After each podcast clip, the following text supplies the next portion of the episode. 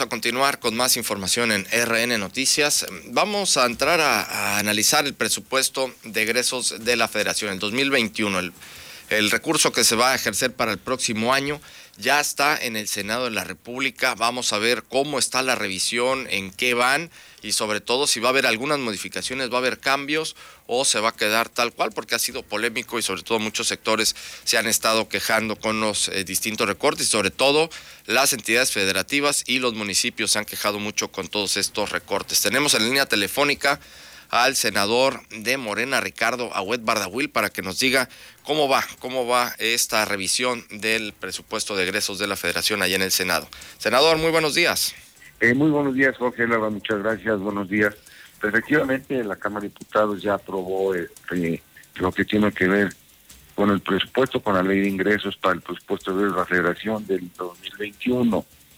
Eh, es una aprobación de un presupuesto bastante robusto, son 6.2 billones de pesos. Aquí había que ver si las condiciones de la pandemia y las condiciones del mercado eh, local e internacional eh, pueden dar esta cifra a final de año, porque recordemos que ese es un presupuesto, es un previo, es una propuesta de ingresos para el gasto también. De la misma manera que se presupuestó el ingreso, se presupuesta el gasto. Bueno, veremos cómo se comportan los mercados cómo se comporta la pandemia, qué situaciones prevalecen. Recordemos que este año fue difícil, lo ha sido difícil, porque lo que se presupuestó ingresar en temas de comercio exterior, eh, IVA y SR, pues ha tenido algunas consecuencias. Eh, yo creo que tendríamos que ver este año cómo se comporta. Y lo que sí se destaca es que hay un ajuste, hay un ajuste general que va a afectar a los municipios del país, en algunos casos a los estados. En el caso de Veracruz, por ejemplo, este año va a cerrar bien porque prácticamente cierra con una mayor cantidad de lo que se le haya previsto el año eh, en este año, pero el siguiente año sí se va a ver afectado, desde luego como todos los estados, eh, que casi en lo general eh, hablamos de un 6 al 8% en reducción. Eso es lo que va a afectar y se tienen que tener finanzas claras, saber manejar el recurso, evitar la pandemia de lo que son los subejercicios, que más allá de que hay pocos recursos, vemos que hay varios municipios y estados que todavía por unificarse en el manejo de los recursos todavía tienen que regresar a la federación so pena de mayores consecuencias, ¿no? E, eso sí, es un tema que lo vamos a seguir abordando, senador. Sin embargo, eh, preguntarte sobre un punto que ha preocupado a muchos sectores y sobre todo a la sociedad en general, que es el tema de eh, que se habla que no se presupuestó eh, recursos para eh, la situación de las vacunas para en contra del COVID, para de, las vacunas anti-COVID. En torno a esto, ¿qué, se va a hacer? ¿Cómo se puede asegurar el hecho de que vaya a haber un abastecimiento de las vacunas cuando haya en su momento?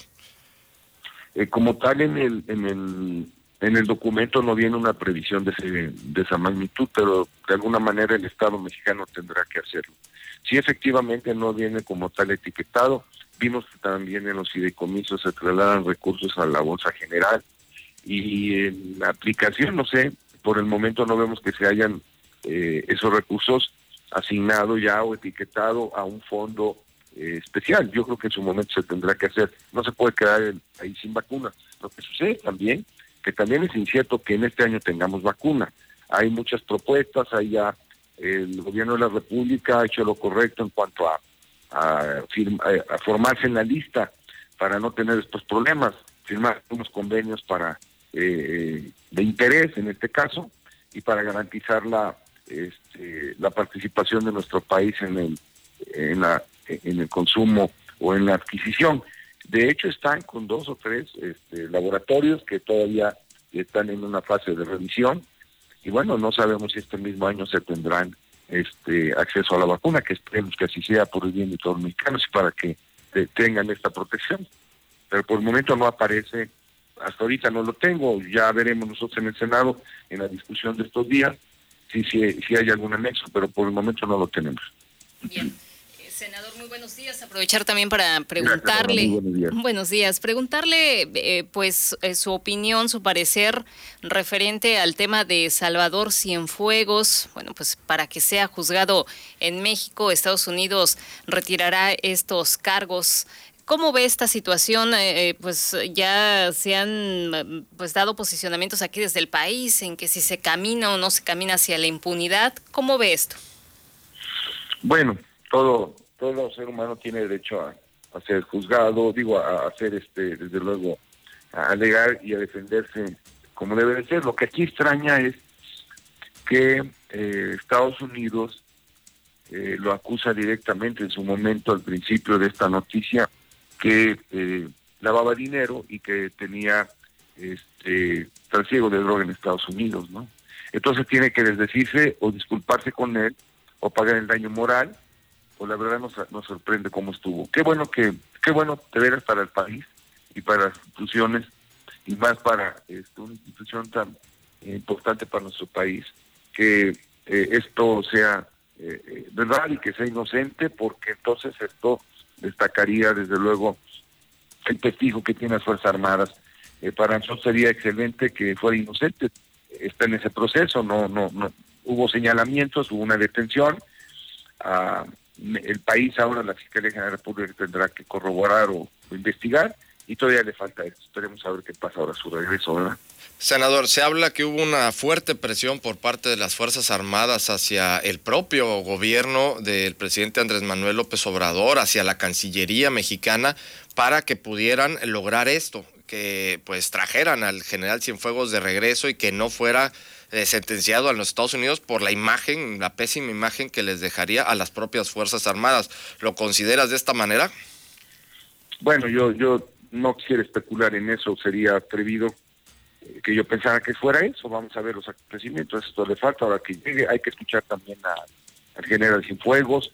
Desde luego tiene derecho a, aclarar las cosas y a defenderse. Y te digo, yo yo prefiero que, que verdaderamente haya sido un atropello y que, que totalmente sea inocente por lo que él representa, lo que representó y la imagen de nuestro país y de las Fuerzas Armadas que realmente han dado una lucha y, y es una institución que el país necesita estar sólida y transparente eh, por el bien del país y de la imagen que tenemos los mexicanos ante el mundo. Perfecto, senador. Pues agradecemos mucho eh, tu, tu, llamada, agradecemos mucho eh, pues toda esta información que nos das. Pues vamos a seguir también, pues, seguimos pendientes ahí en el Senado con relación al tema del presupuesto para ver en qué termina y, y pues sí, sí nos incumbe mucho el tema de, de la vacuna porque el hecho de que no esté presupuestado esto, pues sí nos da un poco de temor eh, ver si no hay ahí eh, una falta de planeación y que después nos agarren en las prisas con relación a esto de la pandemia, pero como nos dices, lo van a revisar y si nos permites vamos a estar muy pendientes contigo. Claro que sí, Jorge, Laura, muchas gracias y gracias a los que nos escuchan, son muy amables, estaremos atentos. Claro que sí, muchas gracias.